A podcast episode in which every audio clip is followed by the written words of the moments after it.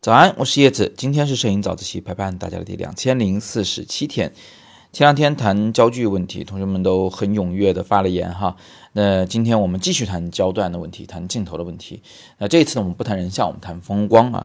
一位叫狮子梅的同学在早自习后方留言说，想请老师出过风光片儿的介绍。说听说啊，用广角的时候，呃，你要离那个主体特别近才行，比如说离那山特别近，才能拍的把山拍得够大。但是为什么看到别人照片里面，总觉得是有那种山特别近的，像是用长焦拍的呢？他们到底是用什么镜头拍的呢？哎，这真的是个很好的问题啊！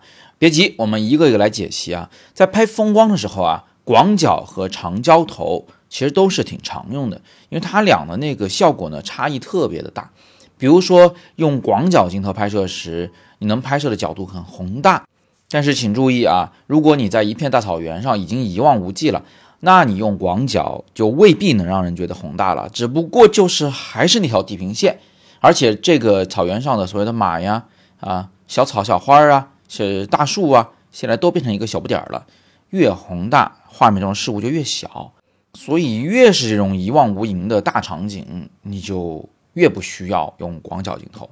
那什么时候需要呢？有两种情况。第一个呢，就是你的照片里面有前景，就是地面上或者是左右两侧有一些事物需要拍进来，而且需要把它们夸张一点、拍大一点，是吧？这个时候你是可以用广角、超广角来拍的，前景会显得很大，远处剧烈变小，好歹有个大小的对比嘛，不是什么东西都很小的，那就变得没东西可看了。这第一种情况。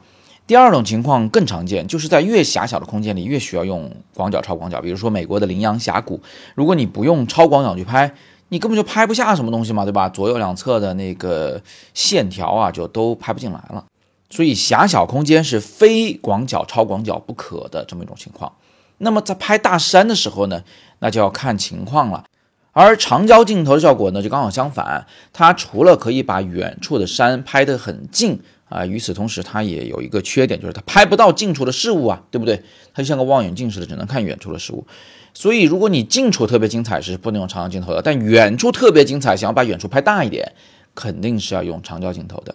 越是辽阔的空间呢，长焦镜头它的施展余地就越大，拍出来照片越震撼，因为它可以把远处天边的，比如说一个小小的雪山顶上的白雪，哎，整个放大霸屏啊。充斥着整个照片，这个压迫感是非常足的。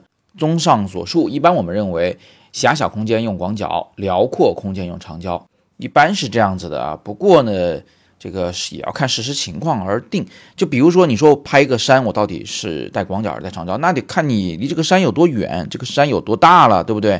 比如说我在珠峰大本营拍珠峰，那我就用的是个五十毫米中不溜吧，啊，既不广也不长。这个效果，这个构图呢，我觉得是刚刚好。不过我们也有一种经验啊，就是越是那种高大的山呢，你就越是得离远一点看，它的那个全貌才能被看得清楚。如果你真跑到山脚下，抬头一看，你是看不到山顶的。各位同学，如果登过山的时候就知道，对不对？你只能看到眼前这一小节路啊，呃，每一个这个路的尽头，你都以为是登到顶了，其实你走到尽头发现还早着呢，还在半山腰啊。所以越是靠近山脚。是你越难拍摄山的全貌，也就是说，你想着我走近一点再去用广角啊，可能还真不如离远一点用长焦来拍。